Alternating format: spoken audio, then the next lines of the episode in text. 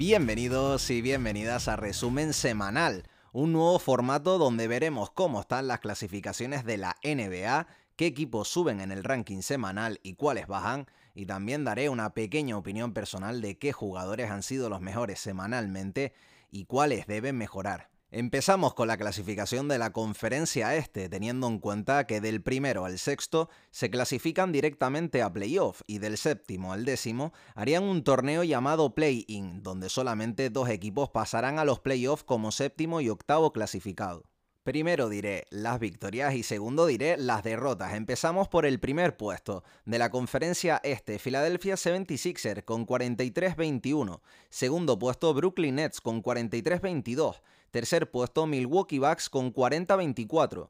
Cuarto puesto New York Knicks con 36-28. Quinto puesto Atlanta Hawks con 35-30. Sexto puesto para Miami Heat con 35-30. Séptimo Boston Celtics con 34-31. Octavo Charlotte Hornets 31-33. Noveno Indiana Pacers 30-33. Décimo Washington Wizards 29-35. Décimo primero Toronto Raptors 27-38. Décimo segundo Chicago Bulls 26-38.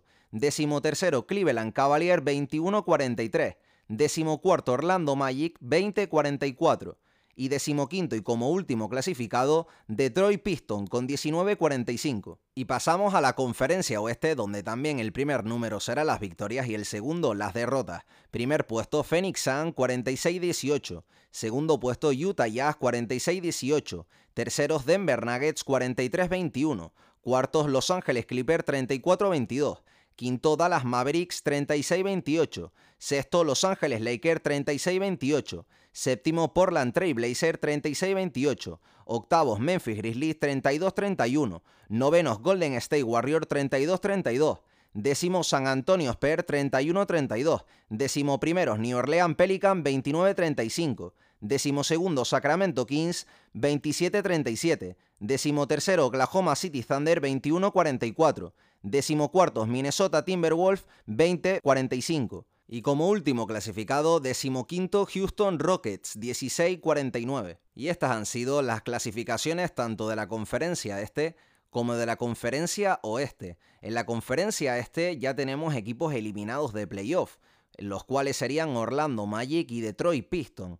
Por parte de la conferencia oeste, los eliminados serían los Oklahoma City Thunder, Minnesota Timberwolves y Houston Rockets. Aparte de tener los eliminados, también tenemos los clasificados matemáticamente para playoff. De la conferencia este serían los Philadelphia 76ers y los Brooklyn Nets, y por parte de la conferencia oeste, los Phoenix Suns y los Utah Jazz. Pasamos ahora a los rankings semanales. Empezamos primero por los peores equipos. En primer lugar, Atlanta Hawks, cuatro partidos, una victoria y tres derrotas, aunque también hay que contar que están sin Trey Young ni Cameron Reddish. Trey Young se ha recuperado hace muy poco. Oklahoma City Thunder, de los cinco partidos han tenido una victoria y cuatro derrotas, de los cuales han encajado 620 puntos. 152 solo contra Indiana. Actualmente se encuentran fuera de playoff. Toca ver el futuro. En su posesión tienen demasiados picks, con lo cual solo les hace falta esperar. Otro equipo que pondríamos en el ranking semanal como peor es Charlotte Hornets, cuatro partidos, una victoria y tres derrotas. Tienen un equipo joven con muchísimo talento a desarrollar, jugadores como Miles Bridge, P.G. Washington, Lamelo Ball, Malik Monk. Estos dos últimos estaban lesionados, ahora están recuperados, pero Gordon Hayward sigue lesionado, el cual es una pieza muy importante. Y los Hornets necesitan victorias para mantenerse en el play-in o aspirar incluso a más y llegar al sexto puesto. Y otro equipo que podría ser de los peores semanalmente hablando serían Los Ángeles Lakers. Cuatro partidos, una victoria, tres derrotas.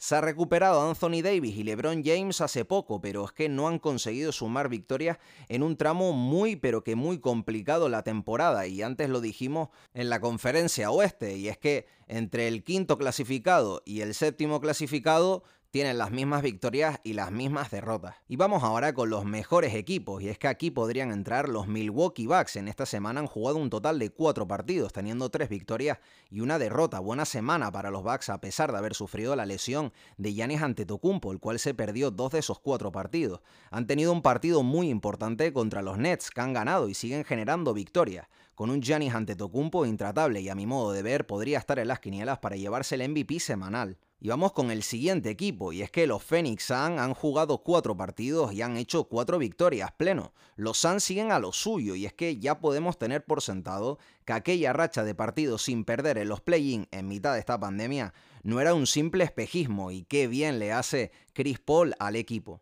Y vamos ya con el último equipo, y es que serían los Denver Nuggets, otro pleno, cuatro partidos, cuatro victorias, e incluso sin su jugador estrella, Jamal Murray, y es que han sabido mantenerse con un grandísimo Nikola Jokic, que ya está dentro de las quinielas, y seguramente también para muchos de ustedes, para llevarse el MVP de la temporada, y es que en esta semana han tenido partidos muy reñidos, partidos contra equipos muy altos en la clasificación, han sabido jugarlos, los han jugado bien, y sobre todo han ganado. Y vamos ahora con los mejores jugadores y qué jugadores no han tenido una buena semana. En mi opinión, Giannis Antetokounmpo debería estar en esta lista ha liderado sus backs en dos partidos, ya que el tercero tuvo que salir a los 46 segundos de haber empezado el partido, y se recuperó incluso para el partido más importante de esta semana, que fue contra los Nets, haciendo un partidazo de 49 puntos y promediando los tres partidos un total de 26,3 puntos por partido, 6,6 rebotes y 4,3 asistencias. Y más jugadores que podrían entrar, en mi opinión personal, de mejores jugadores en esta semana podrían ser Luka Doncic, Nikola Jokic o incluso Kevin Porter.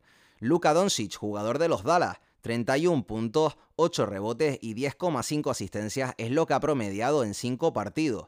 Nikola Jokic, el pívot de Denver, ha promediado 26,5 puntos, 11,7 rebotes y 5,5 asistencias en 4 partidos jugados. ¿Y por qué añadimos a Kevin Porter Jr.? Porque es que tuvo un partido contra los Milwaukee Bucks donde se anotó 50 puntos e incluso les ganó.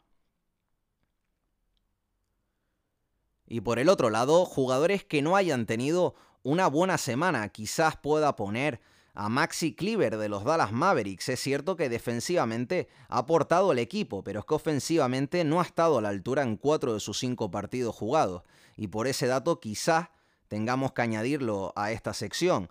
Otro jugador que se podría unir a Maxi Cleaver, el nuevo fichaje de los Oklahoma City Thunder, Gabriel Deck, proveniente del Real Madrid. Se tiene que seguir adaptando al equipo ya que llegó a mitad de esta semana. Está en un equipo que ahora mismo le pueden dar muchísimos minutos y ya contra Pacer y contra Phoenix han mostrado sus dotes en el rebote y poco a poco mejorar la selección de tiro por el partido que hizo un 4 de 2 en tiro de campo concretamente contra los Indiana Pacers. Y después de dar esta pequeña opinión personal, habríamos acabado el podcast de resumen semanal.